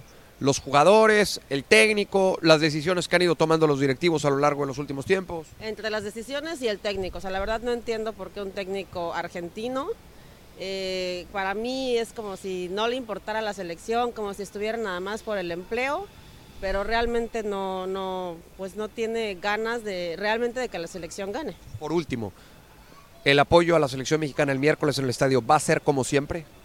Yo creo que sí, porque el aficionado mexicano es muy leal, es muy fiel. Yo creo que ahí vamos a estar apoyando, gritando, pero creo que al final vamos a quedar eliminados. Bueno, muchas gracias. ¿De qué? Muchas gracias. El aficionado, eh, que quizá es, eh, es realista, que, que sabe lo que vive hoy por hoy la selección mexicana y lo que justo comentábamos, ese distanciamiento que existe con el equipo nacional y la molestia, la molestia con Martino desde hace rato. Yo, te yo, yo- yo- para mí, eh, esa molestia con Martino viene desde que se perdió contra Estados Unidos en dos ocasiones. Eso- esos resultados fueron letales para, para Martino, pero aparte eh, acá en los medios de prensa ha habido una campaña anti-Martino, ha habido una campaña Total. enorme. Eh, eh, recordemos Carolina que pasó, recordemos que pasó lo mismo No, con pero, Osorio, pero una cosa recordemos es que pasó con permíteme, Hugo Sánchez. Permíteme, permíteme. Una cosa Sí. es que a mí no me gustan las formas futbolísticas de, de Martino y otra cosa es que yo voy a decir que se abrazó con Ascaloni porque está traicionando a No, México. no, no, yo O sea, no la acuso mi- de eso, yo por- la acuso de que usted dijo que había que echar a Martino. No, pero, pero, pero ¿sabes qué? Fíjate lo que dijo el aficionado hace un ratito. Dice, eh, eh, para comenzar es argentino. ¿Qué tiene de malo que sea argentino? Eh, Claro. Y como que lo hace solamente por eh, cobrar o algo así, dijo. O sea, eso es lo que se le ha vendido. Si ya luego a ti no te gustan las formas, y lo decía Mauricio hace un ratito, este equipo no tiene gol no en el Mundial desde hace tiempo. Este equipo perdió las formas desde hace mucho rato. Bueno, tiene generación. Por ahí, por ahí- no tiene generación de fútbol. Y, y- y creo que ahí estamos de acuerdo todos. Ahora, de ahí a pensar y poner en tela de juicio el profesionalismo de Martino es bien grave. Y el aficionado. Se hace con mucha facilidad. ¿no? Acá se acusa a los jugadores que hacen Mauricio, cama y todo. Sí, ya voy con usted. Solo una cosa, Mauricio, y vamos a tener tiempo en el futuro para analizar esto.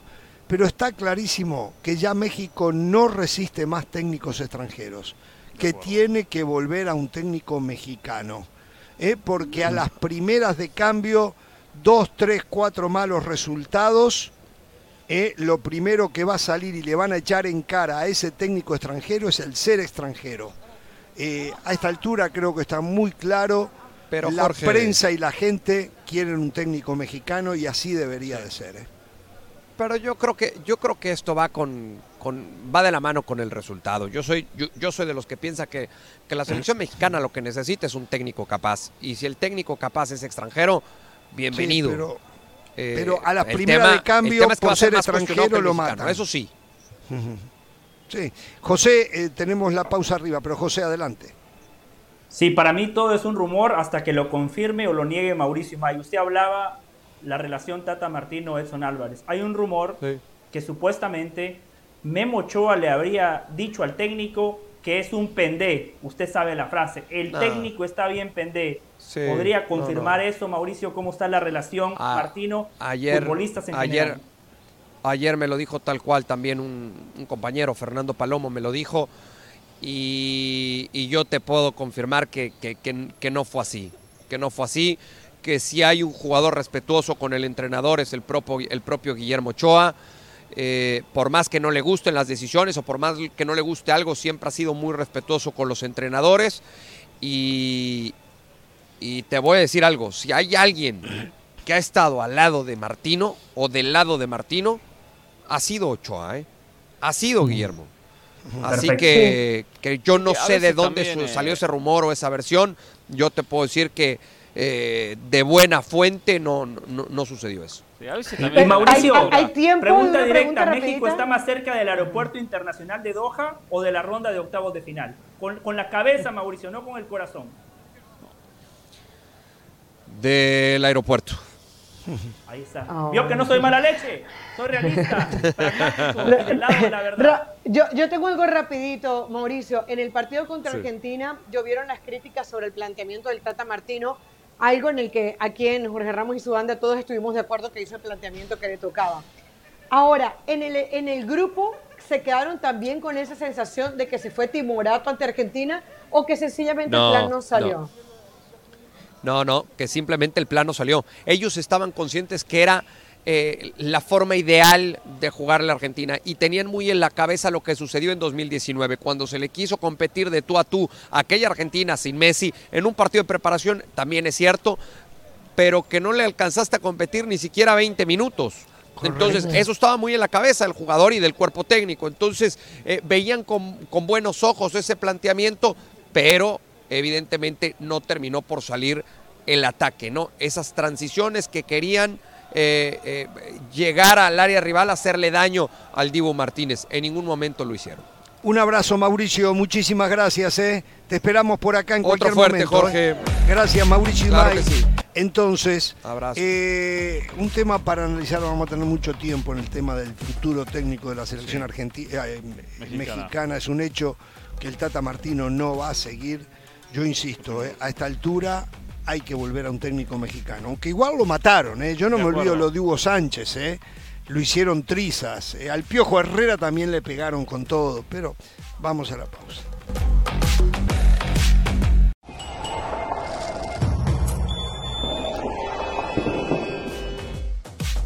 Continuamos en Jorge Ramos y su banda con esta cobertura especial desde Qatar. Este miércoles México enfrenta a Arabia Saudita para ganarse un lugar en octavos de final. Vamos a leer algunos de sus comentarios sobre el tri. La pregunta es, ¿qué esperan del partido ante Arabia Saudita? Elías Salcedo dice, con un gol me conformo, pero que no le hagan ninguno, Elías, ¿eh? Frank, el Mundial para México ya se terminó, hay que ser iluso para no verlo. No tiene cómo ganar. Frank, usted si se desmaya no vuelve en sí, vuelve en no. ¡Qué negativo! Mario Almada, soy realista, México está afuera, es imposible que le gane Arabia. Está igual que Frank, ¿eh? Y Night Wolf dice, la verdad es que veo difícil que México pase. Qué sensación de negatividad que aprecio en esto, ¿eh? Muchas gracias por todas sus respuestas. Estaremos leyendo sus mensajes durante todo el Mundial. ¿eh? Únanse al debate mundialista de la banda. Por ahora hacemos una pausa, pero no se muevan que ya volvemos con más aquí en Jorge Ramos y su banda en vivo desde Qatar.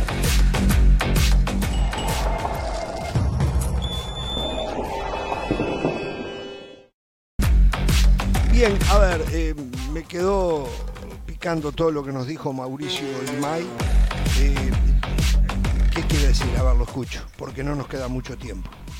Voy a ampliar otro día, Jorge, voy a ampliar otro día, pero usted mencionó que por el contexto, el entorno, el ambiente, el próximo técnico de México tiene que ser mexicano. Eso dijo usted hace un rato. Correcto. Sí, Te cuento. Estoy de acuerdo. Hace un par de noches estaba viendo Los Maestros, donde por cierto, Hernán, le cuento, Ricardo Peláez como conductor, mucho mejor que como director deportivo. No ¿eh? Empecemos, versión no empecemos. Para eso, para eso interrumpió. Para eso interrumpió. No, no, no.